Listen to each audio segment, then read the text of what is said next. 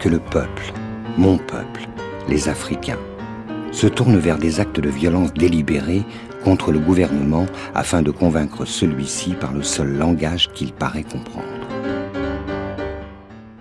La violence gouvernementale ne peut réussir qu'à nourrir la contre-violence. Nous avons régulièrement averti que ce gouvernement, en recourant perpétuellement à la violence, nourrissait dans ce pays la contre-violence et que, au bout du compte, si le gouvernement ne recouvrait pas ses esprits, le conflit se réglerait par la violence et la force. Le gouvernement s'est comporté comme aucun gouvernement civilisé n'aurait osé le faire, alors qu'il avait face à lui une population pacifique, disciplinée, sensible, exprimant un point de vue démocratique. Il a ordonné la mobilisation de ses forces armées pour tenter d'empêcher les personnes connues pour leurs activités politiques. Nelson Mandela, ancienne synagogue Pretoria, novembre 1962.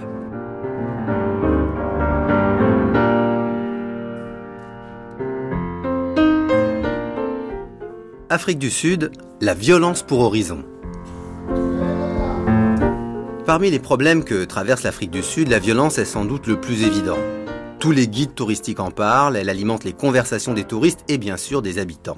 Elle semble un fléau inéluctable au même titre que les catastrophes naturelles. Curieusement, à l'aéroport de Durban, une annonce prévient les passants que quiconque effectue des fausses déclarations sur un crime ou une agression dans la ville risque d'être poursuivi. Alors la violence en Afrique du Sud serait-elle un effet de parole? Ou bien les autorités préfèrent-elles juguler l'agitation du verbe plutôt que de mettre en œuvre une politique efficace d'endiguement de la violence? Les statistiques tendraient plutôt à privilégier la deuxième hypothèse. Selon les chiffres du Centre de recherche sur la violence et la réconciliation de Johannesburg, chaque jour, 1900 crimes sérieux ont lieu. Et parmi eux, 50 meurtres, 88 viols, 187 vols avec effraction, 431 agressions personnelles. Pour faire le point sur ce phénomène, et ses causes. Et pour le mettre en perspective avec d'autres pays, nous recevons trois invités. Tout d'abord, Anne Dissez, bonjour. Bonjour. Anne Dissez, vous avez été euh, longtemps euh, correspondante en Afrique du Sud euh, pour RFI. Vous avez beaucoup publié sur l'Afrique du Sud, notamment euh, dans des quotidiens comme La Croix, Le Monde ou L'Humanité. Et vous avez rassemblé une partie de, de, vos œuvres, on va dire, dans Afrique du Sud, Enjeu de la Nation Arc-en-Ciel, aux éditions Acoria en 2010. À côté de vous, Jean Guilouano. Jean Guilouano, bonjour. Bonjour. Vous êtes écrivain, vous avez beaucoup écrit sur l'Afrique du Sud et, notamment, ce qui nous peut intéresser les auditeurs de France Culture pendant cette euh, grande traversée, vous avez écrit deux biographies de Nelson Mandela. La dernière d'ailleurs, je crois, en 98 chez Autrement. C'était les années de formation, hein, de la naissance à, enfin, de, de 1918 à 44. Comment il est devenu un homme politique. Et alors notre troisième, pourrais-je dire, mousquetaire, est le criminologue français Alain Boer. Alain Boer, bonjour. Bonjour. Vous êtes professeur au Conservatoire national des arts et métiers où vous avez la chaire de criminologie. Et vous avez publié, alors je ne vais pas tout citer parce que vous avez fait une avalanche de titres. Peut-être euh, l'un des, plus récemment parus, avec Christophe Soulier, Une histoire criminelle de la France, chez Odile Jacob. Hein, ça, ça c'est sorti il y, a, quelques, quelques semaines. Alors, peut-être pour euh, commencer notre réflexion, j'ai envie de me tourner vers, euh, vers Jean Guilouano, essayer de, de, remonter un peu dans le passé, parce que là, j'ai fait un portrait un peu statistique rapide de l'Afrique du Sud et de sa criminalité et de sa violence aujourd'hui. Mais Jean Guilouano, la violence en Afrique du Sud, est-ce qu'elle était déjà très forte dans des périodes antérieures du passé?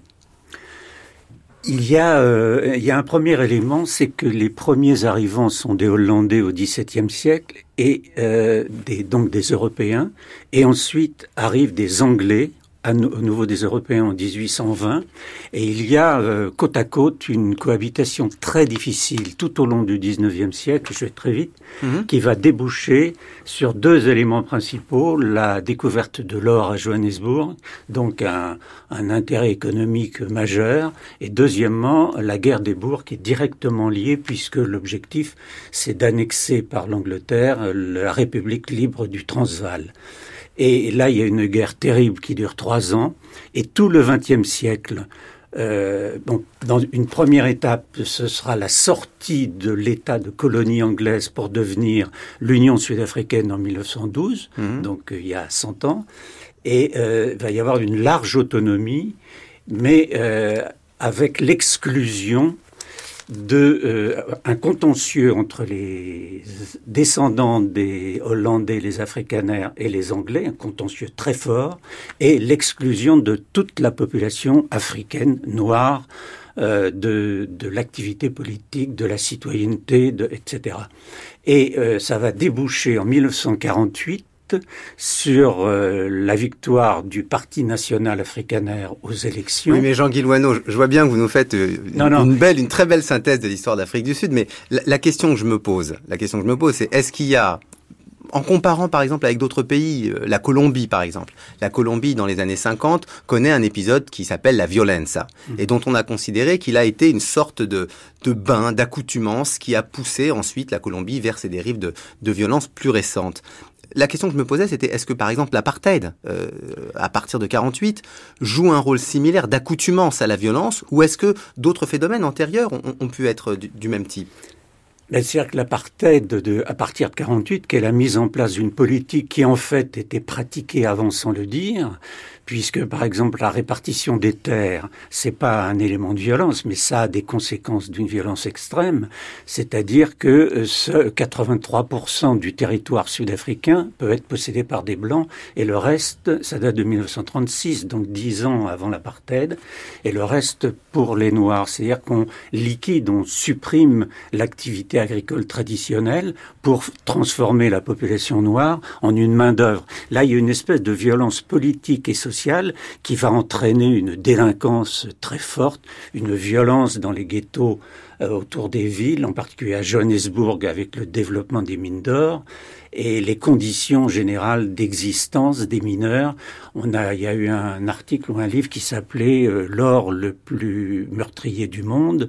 C'est le taux de mortalité dans les mines par accident, dans les conditions de travail absolument épouvantables.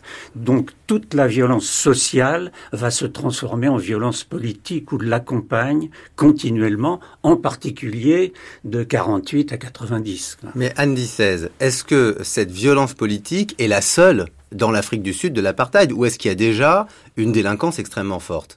Oui, bien sûr qu'il y a une délinquance extrêmement forte parce qu'il y a des questions de pauvreté. Il y a une pauvreté de, des Noirs en Afrique du Sud sous l'apartheid qui fait qu'effectivement, oui, il y a une délinquance qui est forte. Elle est moins connue, elle est moins, elle est moins médiatisée, comme on dit aujourd'hui, mais elle est moins connue que par le passé parce que d'une certaine manière, c'était presque normal pour les Blancs que les Noirs soient délinquants. C'était, euh, c'était une, c'était leur nature, c'était leur nature qui, qui les conduisait à ça. Et donc, elle était moins connue, mais elle avait aussi une délinquance à l'intérieur des townships. On va retrouver après. Eh, pardon de vous hmm. mais est-ce que ça vous choque quand, par exemple, un centre de recherche comme le Centre de recherche sur la violence et la réconciliation euh, publie dans un rapport une phrase euh, du type euh, au fond, la violence et la délinquance, au sens criminel du terme, hein, délinquance sociale, étaient la même sous la sous l'apartheid et, et aujourd'hui. Est-ce que ça vous paraît logique ou est-ce que ça vous paraît un peu abusif?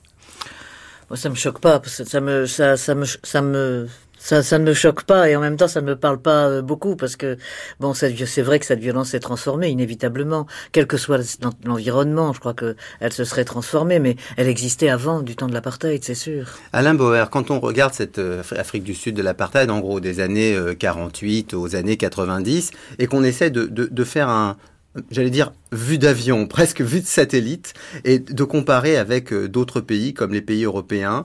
Euh, il y a une transformation déjà de la violence dans le monde occidental, ou est-ce qu'on est euh, encore dans une criminalité, une délinquance sociale classique? Non, paradoxalement, les grands mouvements de changement de la criminalité, euh, c'est la première industrialisation et la première globalisation, c'est-à-dire les années 1880. Ce sont les Anglais qui l'inventent euh, et ils euh, créent en même temps que l'impérialisme ou le colonialisme de l'époque les conditions d'une internationalisation du, crime. la première criminalité financière date de cette époque, la première criminalité spéculative date de cette époque, la première internationalisation du trafic de stupéfiants, du trafic des êtres humains, euh, de l'antisémitisme date de cette époque, parce qu'il faut toujours trouver un bouc émissaire. Hein. Le premier qu'on trouve est toujours le meilleur. Et donc euh, tout ça est tout ça est euh, très ancien. Et d'ailleurs ils, ils, répandent un peu partout ce dispositif. Eux plutôt dans en Inde, en Jamaïque, partout où ils sont de, colonialement dominants, alors que les Français de leur côté, eux, ça date de presque 20, 30 ans plus tard avec Carbone et Spirito, qui euh, mm. sont les fondateurs de la première criminalité internationale euh, entrepreneuriale. Mais alors, moi, j'avais en tête une industrie criminelle. Alors, j'avais en tête quand même quelque chose. Il me semblait que dans les années 60 en France commencent véritablement le, le les attaques à main armée de banques. Euh, non, la, non, la cette espèce de, de 1800, 1870, c'est ce qui permet euh, ensuite de créer les brigades du TIC. Non, non, non, ça c'est l'idée qu'on s'en fait parce que nous sommes de grands amnésiques, y compris dans les maisons qui font de la communication ou de l'information. Euh, hier, il ne s'est rien passé. Aujourd'hui, tout est nouveau et demain, tout sera oublié. Euh, non, non, je non, vous sens taquin pour cette antenne. Non, pour tout en général. Je, je suis génériquement carré. En plus, j'ai fait une grande révision générale avec le, le, bouquin dont vous avez parlé tout à l'heure. Donc, vraiment, je peux vous dire que ce qui est nouveau, c'est ce qu'on a oublié. En général, en matière criminelle, euh, les processus sont anciens, les techniques se modernisent, les technologies permettent l'accélération, l'expansion euh, de la criminalité, mais il n'y a pas de, de, particularité. Et deuxièmement, je voudrais vous mettre en garde, si vous me le permettez, sur un petit sujet, c'est la lutte contre l'apartheid et les organisations euh, euh civiles ou même militarisées de lutte contre un processus politique doivent pas être mélangées avec la criminalité. Les hybrides existent, les phares colombiens par exemple, vous avez parlé tout à l'heure de la Colombie, c'est très intéressant parce que c'est le modèle de l'hybridation, c'est-à-dire un mouvement de libération communiste devient une organisation purement criminelle derrière une façade politique, mais qui n'est qu'une façade. Comme ACMI, tout le monde fait semblant de croire qu'ACMI c'est Al-Qaïda, ça n'est pas vrai, c'est une bande criminelle dont l'activité essentielle est le trafic de stupes, l'extorsion et l'enlèvement, mais qui se fait passer pour une organisation politique à coloration religieuse. Alors, j'entends bien, il faut, bien votre remarque. attentif. Ce n'est pas la même, ce n'est pas la même criminalité. J'entends bien votre remarque. Criminalité qui existait. Une chose, mais je termine ma phrase. il y avait une criminalité qui existait. Votre paragraphe, vous voulez dire. Il y avait une criminalité qui existait avant l'apartheid et qui est une criminalité criminelle. Il y a des activités violentes durant l'apartheid qui sont des activités politiques. Et il y a une activité criminelle qui existe après l'apartheid et après la libération, l'indépendance, Mandela, etc., et qui sont redevenues des activités criminelles. Et ceci existe par exemple de la même manière pour l'IRA. Avant l'IRA, il y avait des activités criminelles. Ici, il y en a, il y en a eu plus pendant l'IRA et elles sont revenues désormais. Ça a même existé en France après la résistance. Anne XVI. Alors justement, euh, Anne XVI. Moi, quand même, Alain Bauer me attire mon attention, m'appelle à la réserve, mais, mais, est-ce que le type de relation sociale qu'instaure l'apartheid, avec une répression violente, parfois effectuée par la police, parfois effectuée par l'armée, avec la répression des émeutes de Soweto, etc., est-ce que malgré tout, ça n'instruit pas ou ça ne fait pas rentrer dans une société une certaine forme de tolérance à la violence physique, à l'agression physique? Oui, c'est vrai que les choses ont changé entre la fin de l'apartheid, enfin les années d'apartheid, où il y avait effectivement une, une, atmosphère de violence qui était la violence politique, avec se mélanger par une violence euh, de délinquance euh, tout bête. Ce qui a changé après après la fin de l'apartheid, après 1994, ça a été un espèce de sentiment euh, euh, c'est autour de l'impunité. Il y avait euh, avant avant la fin de l'apartheid, pendant l'apartheid, il y avait, il y avait euh, bon la, la, peur du, du, gendarme, la peur de la répression, la peur de la prison était quand même très très forte et je crois que ça a limité d'une certaine manière la violence. Après la fin de l'apartheid, on, on, se sentait un peu chez soi, on se sentait etc. Il y avait tout ce débat sur euh, euh, sur l'histoire, l'histoire de la lutte, ceux qui étaient morts, ceux qui avaient ceux qui avaient tué, parce qu'il faut aussi bien comprendre une chose par rapport à ce que vous disiez, c'est que personne n'avait les mains propres dans le township. Vous savez, on a fait beaucoup d'affaires autour de, des gardes du corps de Winnie Mandela, des choses comme ça, etc. Mais c'était tous à la fois des petits délinquants avec avec une figure politique. C'était pas c'était pas Acme, mais mais, mais c'était pas très très loin finalement. personne n'avait les mains propres dans les townships. Alors justement, Jean Guillouano, le biographe euh, de Mandela, est-ce que euh, par exemple le Mandela Football Club, qui est animé par Winnie Mandela, est-ce qu'au fond et les différentes activités qu'il va faire, euh, parfois euh, de pure résistance et d'armée et de lutte clandestine, parfois, euh, on va dire, d'intrigue, parfois d'intrigue, d'intrigue amoureuse. Est-ce que, au fond, ça ne montre pas que le township était une forme de lieu de non-droit? C'était tout à fait un endroit, euh, comme vous le dites, de non-droit. Parce que, mais on a fait beaucoup sur le, le, Mandela Football Club parce qu'ils étaient autour de Winnie. Mais des exemples comme ça, il y en avait des quantités. Il faut bien comprendre que Soweto n'est pas le seul township d'Afrique du Sud toutes les villes d'Afrique du Sud, même les plus petites. Je, je me souviens euh, d'être à Grahamstown avec André Brink et je lui disais, mais c'est quoi l'apartheid Du temps de l'apartheid, c'est quoi l'apartheid Il m'a dit, je vais te montrer. Il m'a emmené jusqu'à un boulevard, il m'a dit, tu vois, de l'autre côté, c'est le township noir. Et alors là, c'était la dégradation totale, la misère, comme on peut l'imaginer. Et de l'autre côté, c'était des petites maisons blanches sous les arbres. Euh, le spectacle lui-même était une violence. Et il faut signaler que du temps de l'apartheid, alors ça on le savait avant et on l'a vu dans les commissions euh, vérité-réconciliation, la police était d'une violence inimaginable dans les commissariats. On tuait les gens, on torturait, on jetait les cadavres dans des rivières où il y avait des crocodiles, on les enterrait dans, dans la campagne.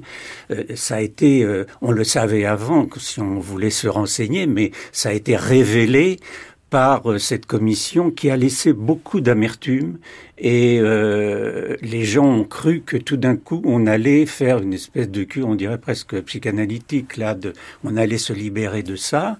Et puis les tortionnaires avaient des avocats, les primes prévues n'ont pas été versées, les, et les gens sont repartis. Je me souviens de ces femmes noires en, larmes qui avaient perdu un fils et retournaient dans leur township parce que le township existait encore. Elles avaient le droit de venir habiter à Johannesburg, mais elles n'avaient pas les moyens. Et puis elles avaient toujours vécu à Soweto ou ailleurs, ou à Alexandra, etc.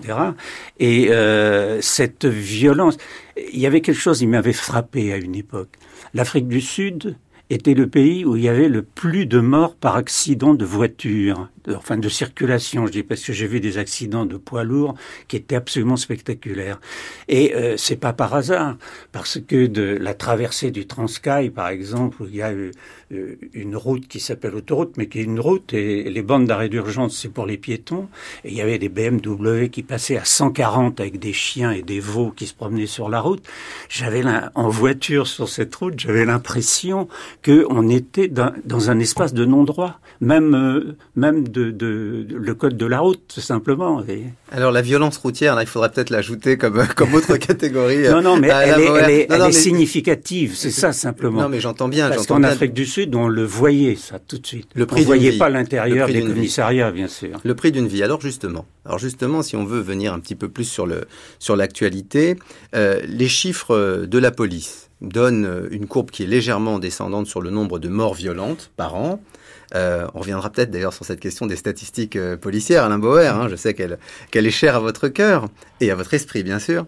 Euh, en, 19, en 2004, environ 19 500 morts par mort violente par an.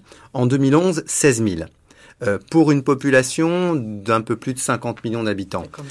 Le Brésil, c'est 48 000 morts violentes par an pour environ 300 millions d'habitants. Alors, la question c'est, qu'est-ce que c'est que ces morts Anne 16. Comment est-ce qu'on peut euh, regarder cette catégorie? Euh, Est-ce que ça veut dire que le prix d'une vie en Afrique du Sud euh, n'est pas le même, par exemple, qu'en France ou aux États-Unis? Oui, on peut dire ça, mais c'est quand même une formule journalistique, si j'ose dire. Oui, non, je ne sais pas si le prix d'une... Enfin, on ne peut pas évaluer le prix le prix d'une vie. Mais c'est vrai qu'on se fait tuer pour, euh, pour un téléphone portable en Afrique du Sud. Enfin, en tout cas, se faisait tuer pour un téléphone portable qui ne valait pas cher en plus, pas, et pas de iPhone autant où j'y étais. Et, euh, et on se faisait, on, se faisait violer même quand on avait 70 ans et qu'on ne devait pas être, euh, aussi attirante qu'une jeune fille on se faisait sur le, violer sur le bord d'une route euh, parce que simplement on était blanc. C'est vrai que bon, c'est vrai que ça, ça existe. parce que simplement on était blanc. Souvent, oui, bien sûr. Je crois qu'il faut, faut pas se voiler la face. Enfin, on peut pas euh, tirer d'un trait. Ça fait 20 ans aujourd'hui. Ça va bientôt faire 20 ans en tout cas que l'apartheid est fini, mais l'apartheid il est encore dans toutes les têtes. mais la, remarque que vous venez de faire euh, m'invite à vous demander où ont lieu principalement ces, ces meurtres. Ils ont lieu partout. Et, paradoxalement, ils ont... Il y a quand même une distribution géographique qui n'est pas aussi... Non, non, mais ça, me choque pas. J'essaie juste qu'elle était blanche. J'essaie juste de regarder. Non, non. dans les zones blanches. C'est pas, qu'elle soit blanche qui me choque. C'est que j'essaie de répondre, de, penser mm. euh, un phénomène social, sa répartition géographique aussi. C'est-à-dire, je, me demande euh, si par exemple la criminalité est plus urbaine ou, ou, ou, ou plus rurales. je me demande si, par exemple, les statistiques indiquent clairement que le KwaZulu-Natal est une région particulièrement violente. Mais ça, c'est une culture des Zoulous. Les, les Zoulous euh, ont connu au début, vers 1820, un homme qui est Chaka, qui était le, on le dit, le Napoléon noir, mhm. qui a organisé les guerriers Zoulous pour s'opposer à l'avance des Blancs, en particulier dans le Grand Trek en 38. Et euh, ils ont gardé euh, quelque chose de très guerrier. Les cérémonies des Zoulous à Johannesburg, avec leur peau de tigre, ou de léopard, pas de tigre, mmh. mais de léopard, des lances et les jeunes filles, les seins nus, et qui et la queue de lion autour de la tête. Et puis, c'est ça. Et puis, euh, Boutelezzi, dans son costume traditionnel, montant dans sa BMW blanche au milieu de tout ça, on a l'impression qu'on est dans un autre univers. Mais il y a une violence qui se dégage, même des fêtes. On est dans, un, autre univers. Moi, j'ai habité, j'ai deux expériences, deux anecdotes, justement, sur euh, ces traditions zoulou qui, qui, qui s'apparentent beaucoup effectivement euh, à, la violence. J'ai habité euh, pas très loin de Soweto, dans une zone un peu de, dans les, à côté des mines, à côté des mines d'or, et euh, il y avait des hostels qui étaient là, juste à côté de la maison dans laquelle on habitait. Et c'était après 94 ou 80. Oui, juste moment de Les hostels, c'était les foyers pour travailler. C'était les hein. foyers qui étaient bons, mais à l'époque, normalement, ils n'étaient plus non mix, il pouvait être mix, mais en fait, il n'y avait pas de femmes dedans.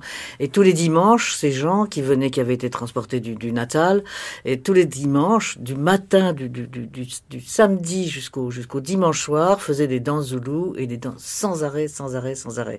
Des danses qui étaient vraiment culturelles, qui, qui n'attaquaient personne. Je suis un peu inquiet parce que moi qui aime beaucoup danser, euh, tout d'un coup, j'ai l'impression d'être en train d'apprendre des rythmes meurtriers. mais en même... Non, c'était pas meurtrier du tout. C'était violent, mais c'était pas meurtrier. Hein, Personne n'était attaqué. Moi, j'étais là, j'ai passé des heures à les, hein. je passais des heures à les regarder et ça, ça avait, bon, ça avait une beauté très, c'était très fort, c'était très fort, c'était quelquefois comme un spectacle. D'autres fois, ça n'était pas un spectacle, mais c'était violent, mais c'était pas, il n'y avait pas d'agression. D'accord, je comprends mieux votre remarque. J'aurais donné de petits exemples. Au Cap, j'arrive dans un hôtel dans le quartier Malais, on me donne un petit papier et si vous êtes en voiture, vous arrêtez au feu rouge, euh, si une voiture vous touche à l'arrière, sauvez-vous en grillant le feu rouge parce que on va venir vous attaquer. Si vous descendez, on va vous voler votre voiture.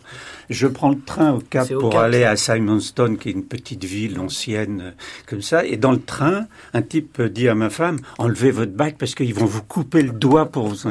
C'est-à-dire que euh, j'ai jamais été attaqué en Afrique du hmm. Sud, mais il y a cette peur permanente. Il y a cette représentation permanente. Alors Alain Boer, justement, je voudrais qu'on qu'on essaie de, de, prendre un peu de hauteur par rapport, disons, au, au cas vécu. Euh, ces statistiques de criminalité violente, euh, qu'est-ce qu'elles veulent dire? Est-ce qu'elles sont significatives? Est-ce qu'elles reflètent un, un, état de conflictualité d'une société, euh, une forme de réaction sociale à des situations de, pauvreté extrême. Comment est-ce qu'on peut les lire, vous qui travaillez beaucoup sur ces, sur ces outils pour la France? Les Sud-Africains eux-mêmes disent que leurs statistiques sont truquées, donc on va les croire sur parole.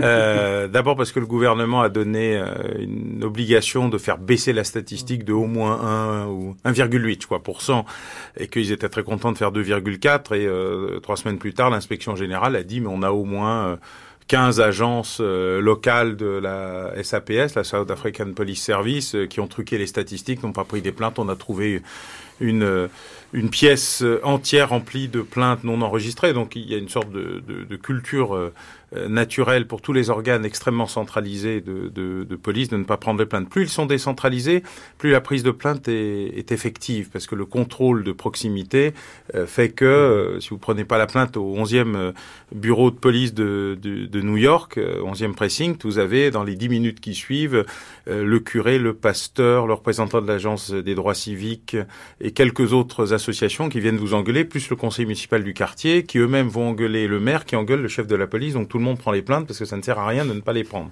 C'est pas exactement euh, la même euh, la même culture. Euh, donc on peut pas donner beaucoup. Il n'y a pas d'enquête de victimation en Afrique du Sud pour l'instant, c'est-à-dire qu'on ne sait pas ce que les victimes ont subi.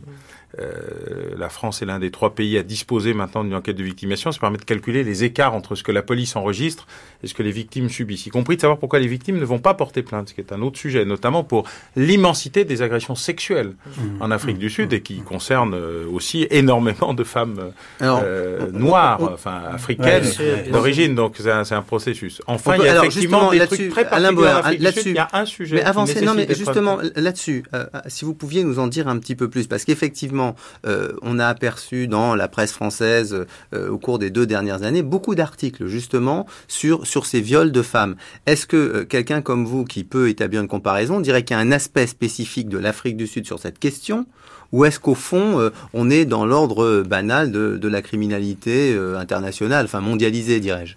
Ah non, c'est pas de la criminalité mondialisée, ça c'est vraiment une pratique culturelle de mal dominant, considérant que la femme est une chose et que la domination se fait. Il y a un sujet dont vous ne parlez pas et dont on parle très peu, c'est le viol des hommes. Et paradoxalement, en Afrique, le viol des hommes est un hmm. élément, une sorte de, trophée. Mais là, il n'y a pas de, plainte. On ne le connaît pas, celui Non, non, mais on commence, si, peu à peu, maintenant, euh, on commence à avoir. C'est vrai qu'Alain avoir dit, le problème de l'homosexualité. Ah, c'est pas l'homosexualité, là, c'est. Non, mais des viols. Mais c'est pas de l'homosexualité. Ce n'est pas de l'homosexualité. C'est de la domination. Ça n'a absolument rien à voir. L'homosexualité, c'est une pratique sexuelle euh, autorisée ou interdite en fonction des données. Là, c'est une pratique de domination par la violence, montrant qu'on est le maître d'un autre homme et qu'on l'a dominé. Et ce sont des hétérosexuels qui sont hétérosexuels et qui vont le rester.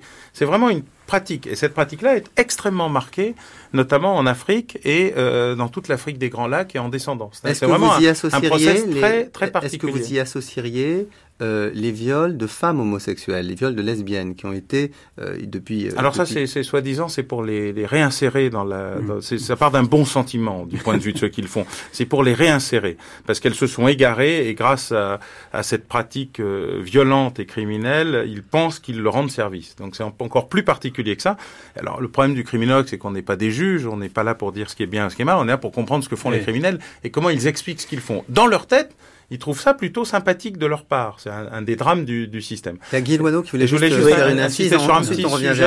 Il y a une particularité en Afrique du Sud, c'est les intrusions domiciliaires violentes qui font que quand vous habitez en Afrique du Sud, y compris à l'ambassade de France, euh, vous avez une grille qui sépare le rez-de-chaussée du premier étage, considérant que vous ne tiendrez pas le rez-de-chaussée, mais vous pouvez vous barricader au premier étage. Et c'est très intéressant, dans toutes les maisons qui ont un mm. étage, vous avez une stricte séparation, une porte blindée, une grille, un dispositif extrêmement renforcé. Les barbelés rasoirs sur les murs. Mais on y euh, reviendra, on y reviendra, parce que, on y reviendra, on y reviendra parce que ça, justement, je pense qu'il faut réfléchir aux, réactions et que ce sera peut-être le, dernier volet de notre, notre réflexion. Jean-Guy je voulais citer un roman de Coetzee qui s'appelle Disgrâce, où il explique la nouvelle Afrique du Sud, alors à travers une intrigue, euh, comment un professeur blanc euh, a, bon, a eu un, un, comportement anormal avec euh, une jeune fille et qui lui-même a une fille qui est installée à la campagne, et comment la nouvelle Afrique du Sud s'installe à travers un viol absolument épouvantable, et comment euh,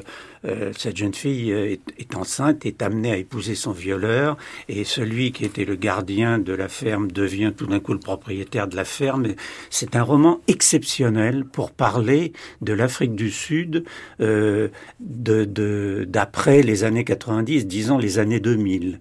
Et là, on comprend que la source profonde de la violence, ça n'est pas des comportements délinquants, c'est tout d'un coup une histoire qui est en train de mal tourner, une histoire avec un grand H, qui est en train de mal tourner dans une société qui ne sait pas se reconstruire. Tout à fait. Andy 16, euh, on a parlé de viol, c'est quand même un, point extrême euh, des violences faites aux femmes.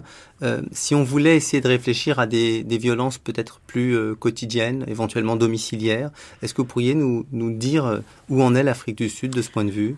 Oui, je crois que bon, oui, le viol, comme vous dites, c'est vraiment la violence extrême. Et je suis tout à fait d'accord avec ce que vient de dire euh, Guy parce que c'est, je crois que c'est la résurgence de cette histoire, comme je vous disais tout à l'heure, ça peut pas s'effacer, ça peut pas s'effacer par une élection ou par etc. Et mais euh, oui, alors la violence, ben je crois que bon, il y a un machisme en Afrique du Sud qui est tout à fait commun à d'autres pays euh, en Afrique et bien ailleurs aussi, y compris dans des pays les plus civilisés euh, et, et, développés. Mais bon, il y a une violence, effectivement, il y a une violence intermédiaire. Vous parlez tout à l'heure de la protection sur les, les intrusions à l'intérieur des maisons. C'est pas entre les étages, c'est entre au, même étage. Il y a toujours, il y a très souvent maintenant une grille dans le couloir qui ferme le couloir qui va conduire aux, chambres en isolant les pièces de séjour et, les chambres parce que les intrusions ont lieu la nuit évidemment.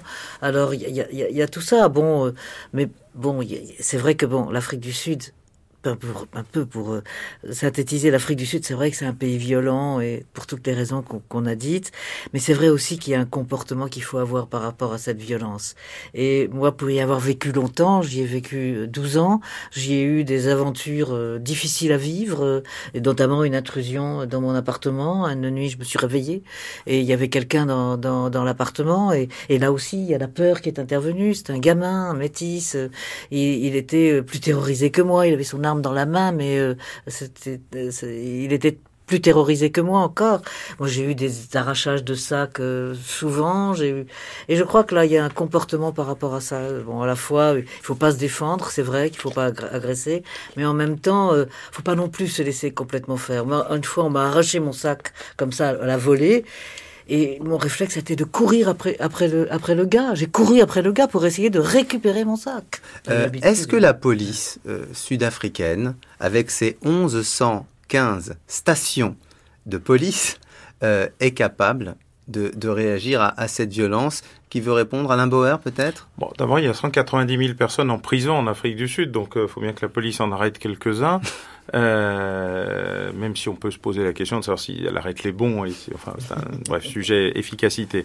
Mais il y a un débat démocratique hein, sur l'efficacité, l'organisation euh, de la police et de l'administration des, prisons, parce que peu à peu, le passage de l'ère de la violence, euh, de la reconquête, euh, du pouvoir, euh, du pouvoir noir ou de l'ANC, a amené aussi à un débat sur l'efficacité des dispositifs après la, la, réconciliation voulue par par Mandela. Et donc c'est devenu un, un, débat. Il n'y a jamais eu autant de, de papiers dans la presse euh, sud-africaine. D'ailleurs, euh, euh, la semaine dernière, l'ancien conseiller du président Mbeki explique que l'ensemble du système policier est corrompu par, le par les syndicats du crime et que l'Afrique du Sud est un pays aujourd'hui où à l'aéroport de Johannesburg arrivent des centaines de milliers de kilos de produits euh, stupéfiants, beaucoup en provenance du Brésil d'ailleurs. Euh, la, la, la, comparaison amène aussi, des, amène aussi des interconnexions, et donc euh, qu'il y a là un, un, sujet de corruption du dispositif euh,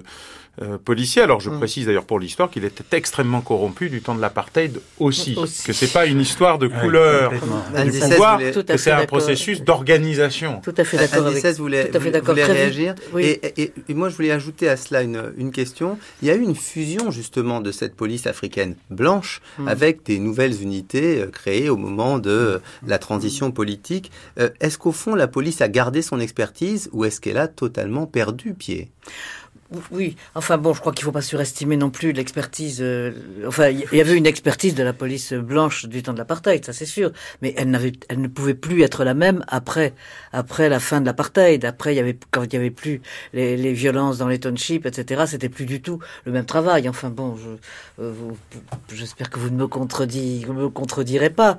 Il y a une. Alors, est-ce que la, la police a été euh, bon Quel bilan on peut tirer de la police? D'abord, il a fallu intégrer dans cette police, comme dans l'armée d'ailleurs il a fallu intégrer beaucoup, beaucoup de gens qui n'avaient pas beaucoup, pas beaucoup d'expérience d'une police classique. La police qui devait avoir, euh, qui devait être euh, celle de, de, de, cette nouvelle Afrique du Sud. C'est dans Donc, ce cadre-là eu... qu'on a promu beaucoup de militants de l'ANC qui ont été incorporés. Euh J'allais dire par clientélisme oh, je, je, ne pense pas. Je, je, je, ne pense pas. Je crois que le clientélisme en Afrique du Sud, il était beaucoup plus dans les hautes sphères que dans le que dans le que dans le, le, le ground level.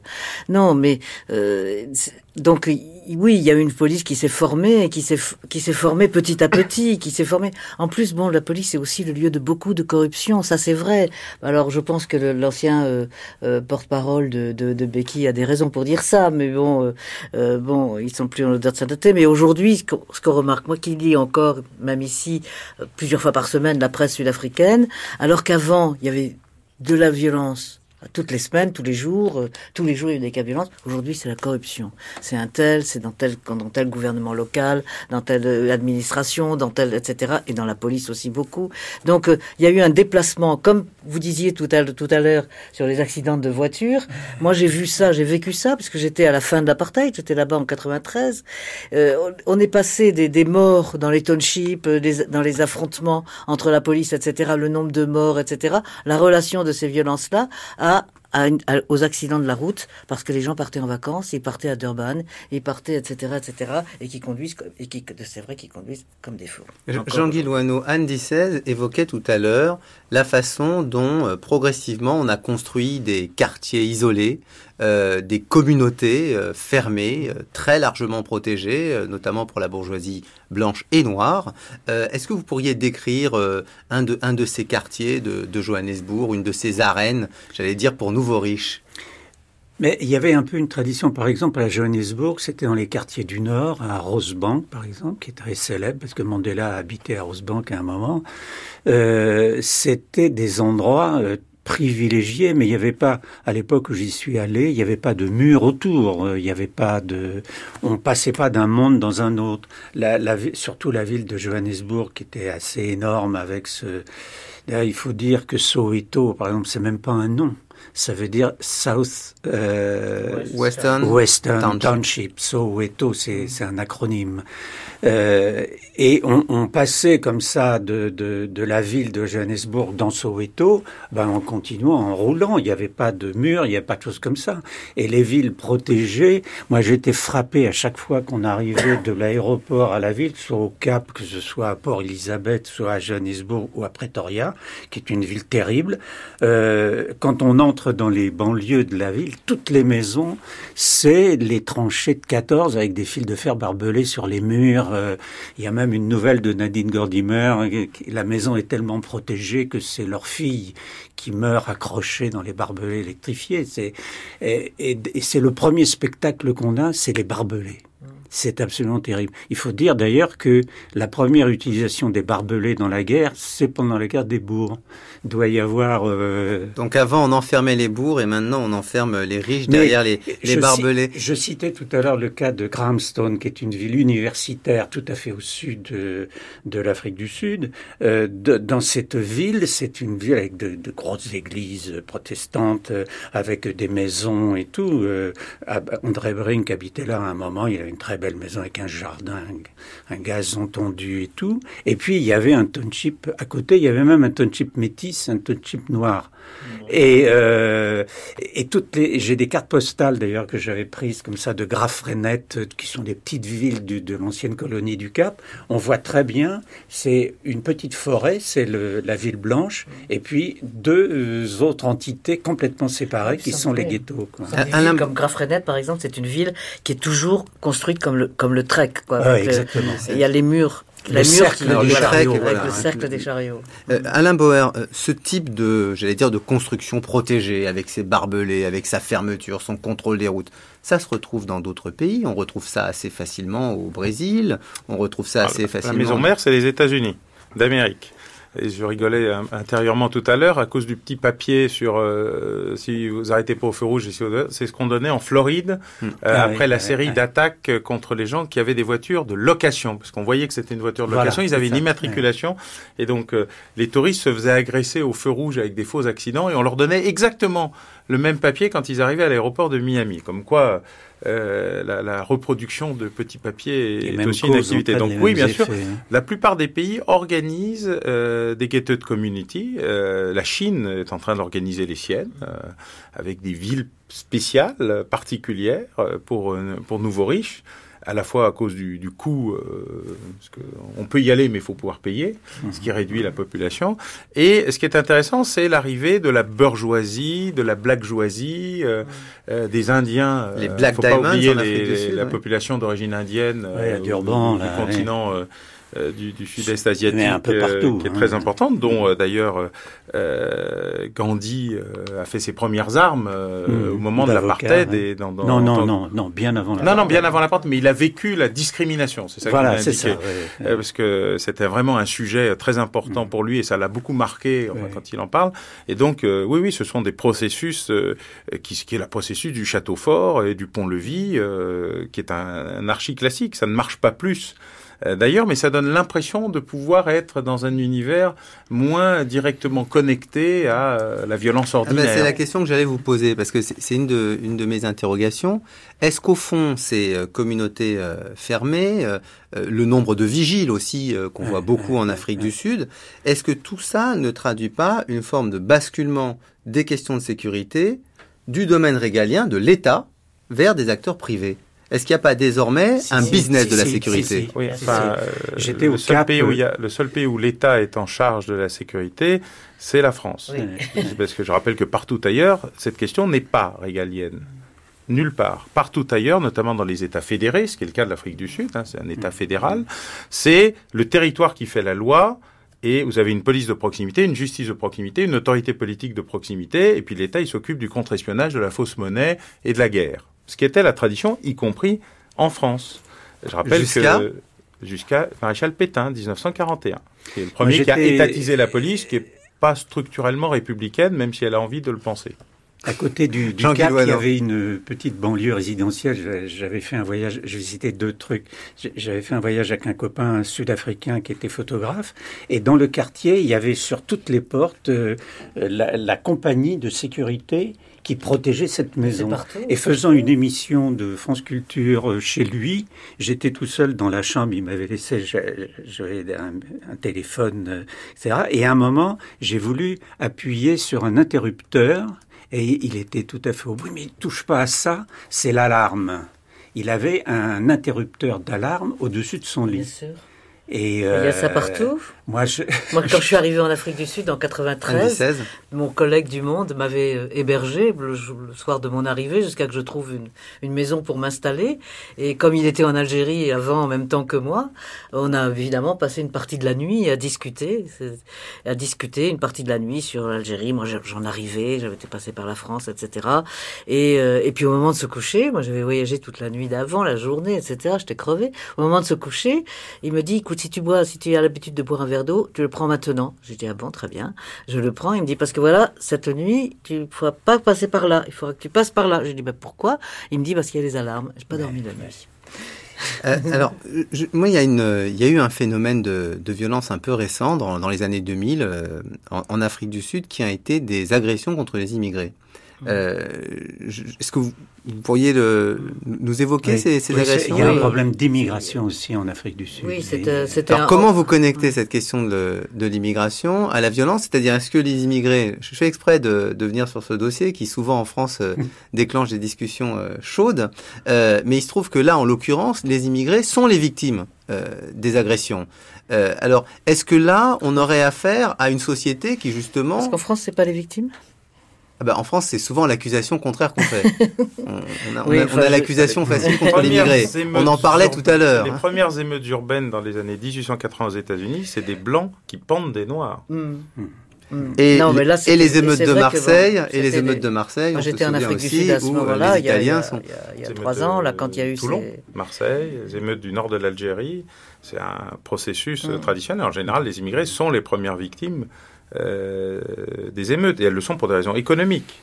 C'est-à-dire, ils nous piquent notre boulot, ils font baisser les prix. Il y a un euh, film de Renoir, Tony, qui raconte avec les immigrés italiens dans les années 30. Alors, est-ce que ce type de violence est un fait nouveau en Afrique du Sud ou est-ce qu'au contraire ça paraît euh, anodin, banal. Ça a explosé il y a quelques années, il y a 3-4 ans, parce qu'après la crise zimbabwéenne, c'est-à-dire qu'il y a eu un afflux absolument hors de tout contrôle de beaucoup de Zimbabwéens, de toute catégorie sociale d'ailleurs, parce que l'Afrique du Sud a profité de cette crise au Zimbabwe en faisant, en attirant vers elle, il y a, il y a au Zimbabwe une élite extrêmement formée et extrêmement éduquée, en attirant vers elle une partie de cette élite dont elle avait besoin pour mettre en place le Black Economic Empowerment, etc., etc. Et, euh, et, et, en même temps est arrivée toute une partie de la population zimbabwéenne qui fuyait le Zimbabwe en pleine crise, en pleine violence, sans, sans contrôle, qui passait le fleuve Limpopo, souvent au péril de leur vie, et, euh, et qui était là au coin des rues, qui mendiaient, qui, etc., ou qui piquait le travail, ou bien, ce qui était beaucoup plus grave, grave et ce qui a été euh, l'accusation qui a été portée contre eux à Alexandra, là où on démarrait les premières les premières émeutes contre les immigrés, ils avaient ils arrivaient encore encore avec la, grâce à la corruption, ils se voyaient attribuer des maisons qui étaient des maisons, euh, des sortes d'HLM, quoi, mais c'est pas les mêmes que, que chez nous, c'était pas des grandes barres, mais euh, qui se voyaient attribuer des maisons, alors que bon, les gens, les gens attendaient leurs maisons, ne les avaient pas, etc. Donc une jalousie. Voilà. Et là, il y a eu, cette, il y a, ça, ça, a été le, le, le, le, début de ces, de, de ces soulèvements. Euh, il y a quand même une chose qui, qui m'étonne. Là, on a, on a discuté. Visiblement, euh, vous n'avez pas l'air du tout convaincu par euh, l'idée répressive, euh, ni par la possibilité de, de contenir la violence. Alors, quelle solution éventuellement pour sortir de cette violence? Est-ce que Alain Bauer une, une question éducative, oui, comme on le propose c'est souvent. La base, c'est la base, c'est la base aujourd'hui. Mais alors, quelle Victor Hugo, mais c'est la base. Euh... Ouvrir une école, fermer une prison, ouais. c'est un raccourci rapide. Mais en augmentant le niveau ouais. et en luttant contre le chômage et les conditions de vie, on réduira, mais à long terme. Mais ça, est-ce que c'est pas un vœu pieux? Parce que là, je vois Alain Bauer sourire. Est-ce que c'est pas je au fond bien, ça fait une forme d'angélisme? L'éducation et l'emploi. Mais je suis désolé, mais moi, l'éducation, c'est le grand échec de la nouvelle direction en Afrique du Sud. C'est le plus grand échec de l'éducation. Rien n'a changé. Rien. Bien sûr, il y, a des, il y a des jeunes noirs de la bourgeoisie qui peuvent aller dans des écoles, des, des anciennes zones blanches, etc. Il y a des technicones qui ont été créées quand même. Hein, oui, mais bon, c'est rien du tout par rapport, euh, par rapport à ce qu'est une école dans les townships, par rapport à ce qu'est l'absence de formation des maîtres. Et c'est incompréhensible. Je me rappelle, en 99, après l'élection de, de Thabo Mbeki, j'ai fait une longue interview de Kader Asnam, Kader Asnam qui, qui est mort maintenant et qui était le ministre de l'Éducation. On a eu une longue interview vraiment sur la longueur, c'était pour RFI.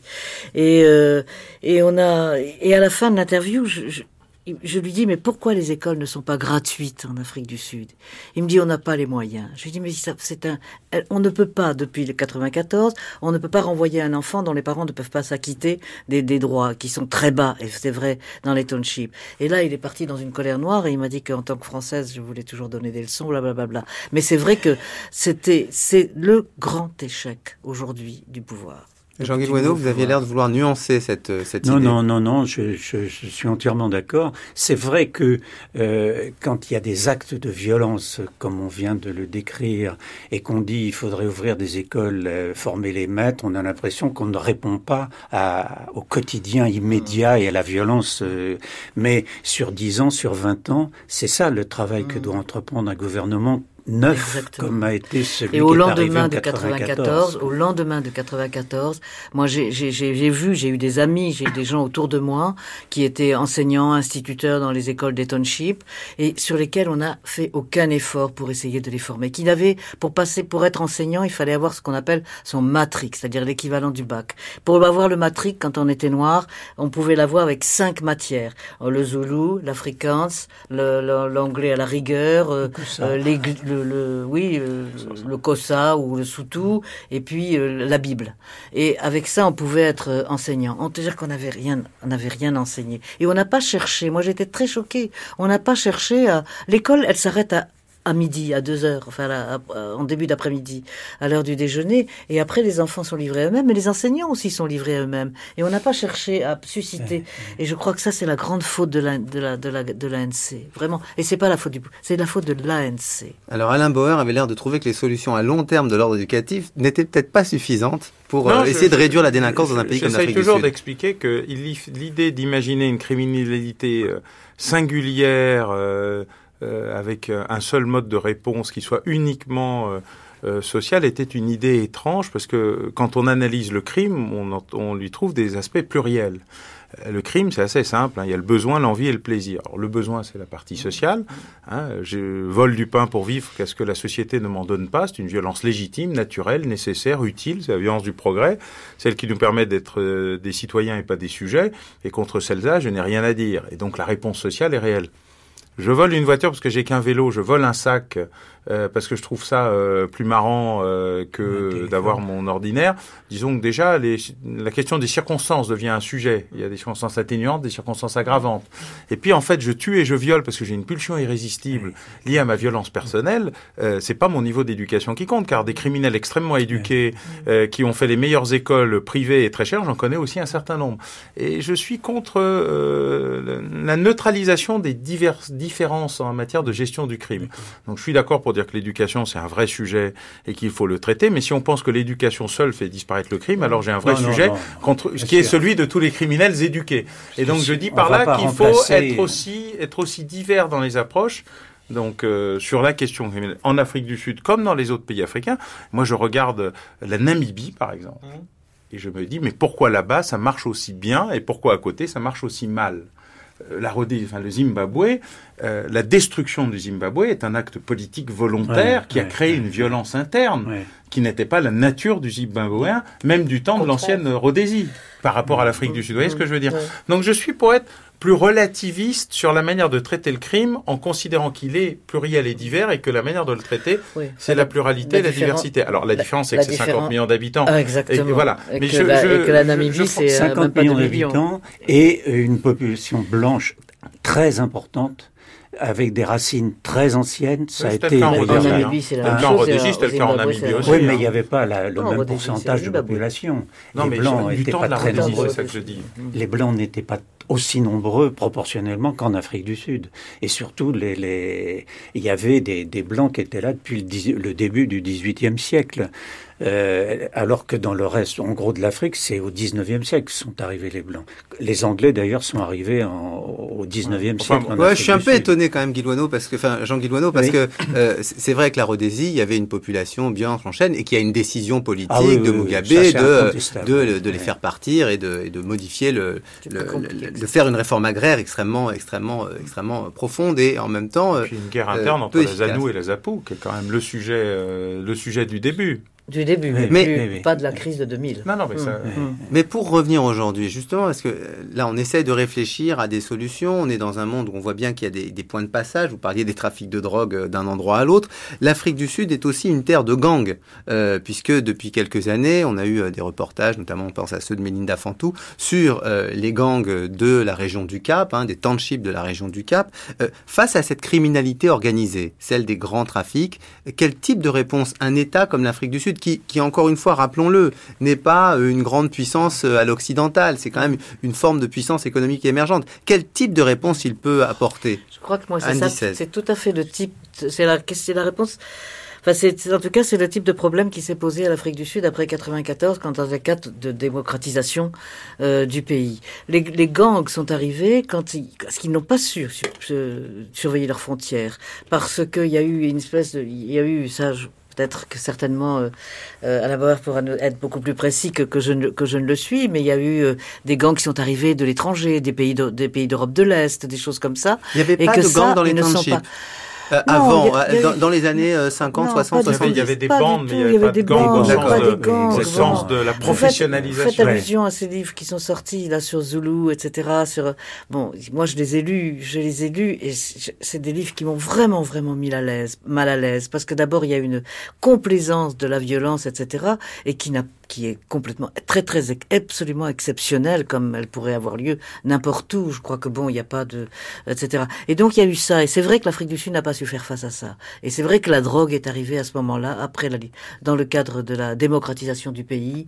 Ça a été un des effets, un des effets pervers. Elle existait dans les hostels. Hein. Il y avait il y avait c'était pas la même c'était pas, pas la drogue. On est passé on est passé d'amateurs éclairés à une vraie industrialisation criminelle. D'autant que l'Afrique du Sud est aujourd'hui aujourd'hui un sanctuaire Beaucoup de criminels recherchés euh, vont dans un certain nombre de pays plutôt agréables, dont, l'Afrique du Sud. Euh, attendez, Alain Bauer, il faut en dire plus. Un sanctuaire pour quel type de criminels ah bah, Par exemple, vous avez beaucoup de criminels recherchés euh, de l'Andrangheta ou de la mmh. Camorra qui sont mmh. aujourd'hui en Afrique du Sud, soi-disant introuvables. Vous voulez dire que les, investisseurs italiens en Afrique du Sud, c'est notamment de l'argent mafieux? Ah bah, vous savez, quand vous avez plusieurs milliers de milliards de dollars à blanchir tous les ans, il faut bien les investir quelque part. Hein. Plus personne ne les met gentiment à sa banque en attendant qu'elle fasse faillite. Vous êtes en train de nous définir un nouveau paradis fiscal? Ah ben, L'Afrique du Sud est un paradis fiscal euh, dans, dans sa réalité physique. Il hein. n'y a, a, pas de, y a pas de, y a pas de, mais c'est pas le seul. Il y a autant d'argent dans les banques clandestines en Chine que dans les banques officielles. Donc c'est pas un petit pays non géré la Chine, c'est quand même autre chose. Donc la, la question n'est pas là. Mais ce qui est intéressant en Afrique du Sud, c'est qu'elle est aujourd'hui un sanctuaire pour un certain nombre d'organisations criminelles internationales qui s'y développent, notamment la Ndrangheta et la Camorra, qui sont les deux grandes mafias internationalisées euh, euh, italiennes. Et euh, il Pourquoi y a... plus l'Afrique du Sud ça, ça... Parce que comme ils étaient investis à Cuba, euh, comme ils ont investi en République dominicaine, comme ils ont investi en Thaïlande, il faut investir dans des pays à la fois à fort potentiel, ayant une forte compétence intellectuelle ou des gens qui sont capables de, de, de faire ce qu'on leur demande de faire, sous-payés. Donc avec un peu plus, on peut les corrompre pour pas cher. Et, puis avec des, des vrais, des vraies organisations. vous avez aujourd'hui un pays qui a sombré euh, au bain d'une organisation purement criminelle euh, qui est euh, le Mali. Vous avez un pays qui a failli sombrer, qui était la Colombie. Vous avez le Cap-Vert, vous avez la Guinée, mmh. Guinée-Bissau, Guinée équatoriale. Enfin, vous avez à peu près dans le monde une dizaine de pays qui se sont effondrés. La Somalie, par exemple, en est un. Et, et, et c'est un voilà que la ville de Karachi au Pakistan est une ville sous le contrôle du crime organisé et pas certainement pas de l'État pakistanais. Si l'État pakistanais, c'est une perspective que que vous avez en tête quand vous pensez à l'Afrique du Sud Vous avez cet avenir-là? En tête Ah non, moi je pense que l'Afrique du Sud est un pays qui a suffisamment de moyens, avec une organisation politique suffisamment puissante, justement pour ne pas sombrer dans ce processus. Et des contre-pouvoirs. Et des contre-pouvoirs. Mmh. Mais euh, après, euh, il faut investir. Vous regardez le Mexique, c'est la 13e puissance mondiale, c'est le fond sud des mmh. États-Unis. Vous avez euh, un tiers du Mexique qui est entre les mains mmh. non, non seulement d'une organisation criminelle, mais d'une armée criminelle qui a des uniformes, des écussons, une narcopolice, un hymne national, euh, une radio, une télé, un blog un web euh, et, des chansons. euh, c'est quand même un vrai, un vrai sujet. Alors le commandant Marcos, c'est le plus sympathique de tous, on va dire, parce qu'il n'est pas totalement sombré dans l'assassinat collectif. Andy 16, est-ce que ça veut dire que les médias euh, peuvent être un moyen éventuellement pour euh, bloquer euh, la montée de la violence et pour monter l'ascension la, de la délinquance Je crois qu'ils n'en ont pas les moyens. Je crois qu'ils n'en ont pas les moyens, mais que je crois qu'ils n'en ont pas les moyens. Et puis comment pourraient-ils le faire? En, même temps, les médias sont un, un vrai lieu du contre-pouvoir aujourd'hui en Afrique du Sud. Ce sont Car il existe une vraie presse en oui, Afrique du Sud. Oui, exactement. Ce sont des médias très diversifiés et, et une vraie presse c'est vraiment un des lieux du contre-pouvoir en Afrique du Sud, oui. Mais on peut pas leur on peut pas leur demander de, on peut pas leur demander de bloquer la violence. J'aime bien qu'on soit arrivé à une, conclusion en partant de la violence sur euh, les qualités importantes de la presse pour euh, lutter contre elle. Je vous remercie euh, tous les trois. Merci beaucoup Alain Bauer. Je vois que vous devez partir très très rapidement à un rendez-vous. Merci beaucoup d'être venu avec nous aujourd'hui. Je rappelle votre livre, Une histoire criminelle de la France avec Christophe Soulez. Merci beaucoup Andy 16 d'être revenu dans cette grande eh ben maison. voilà. Et merci beaucoup beaucoup Jean Guilouano. Hein, je rappelle pour nos auditeurs votre euh, Nelson Mandela qui était paru chez, chez Payot.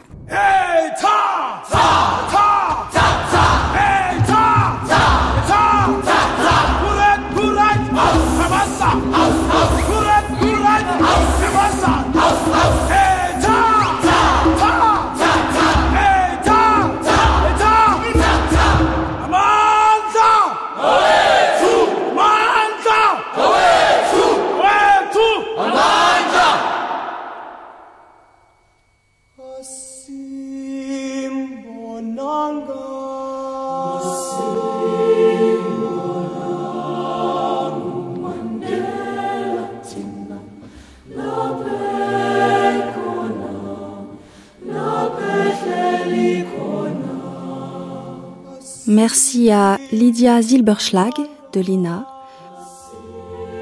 Dominique Millet pour les archives étrangères,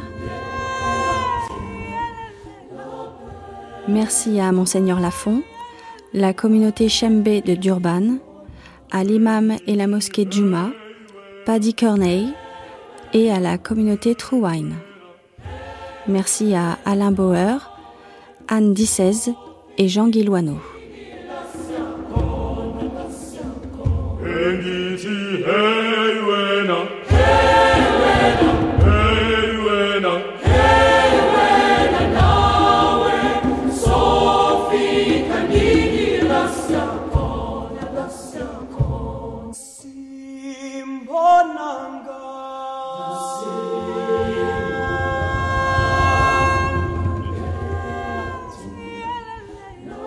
Texte lu par Jean-Louis Dumiomandi, Olivier Martineau, Sophie Bobert et Clémentine Nievdansky.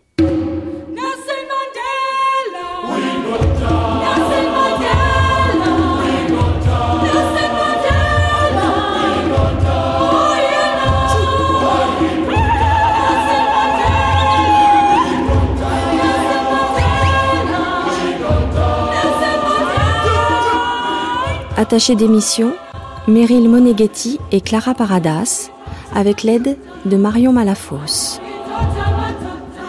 Assistance en Afrique du Sud, Zigaye Doubé, Melinda Fantou et Karen Olofsson.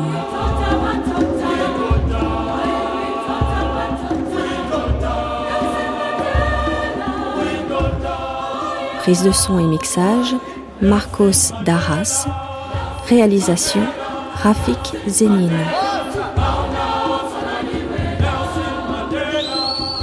Nelson Mandela, le rêve d'une nation, une grande traversée de Fabrice d'Almeida.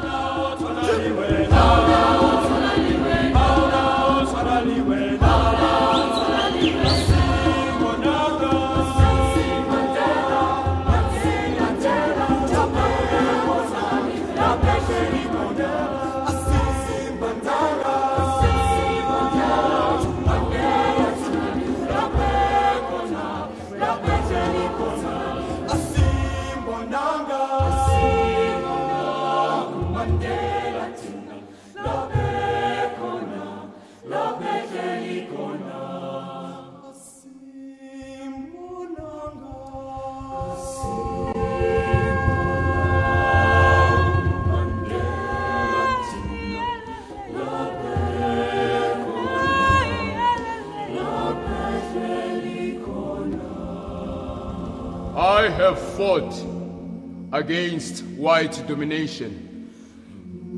And I have fought against black domination. I have carried an ideal of a democratic and free society in which all persons live together in harmony and with equal opportunities. It is an ideal which I hope to live for and to achieve. But if needs be, it is an ideal for which I am prepared to die.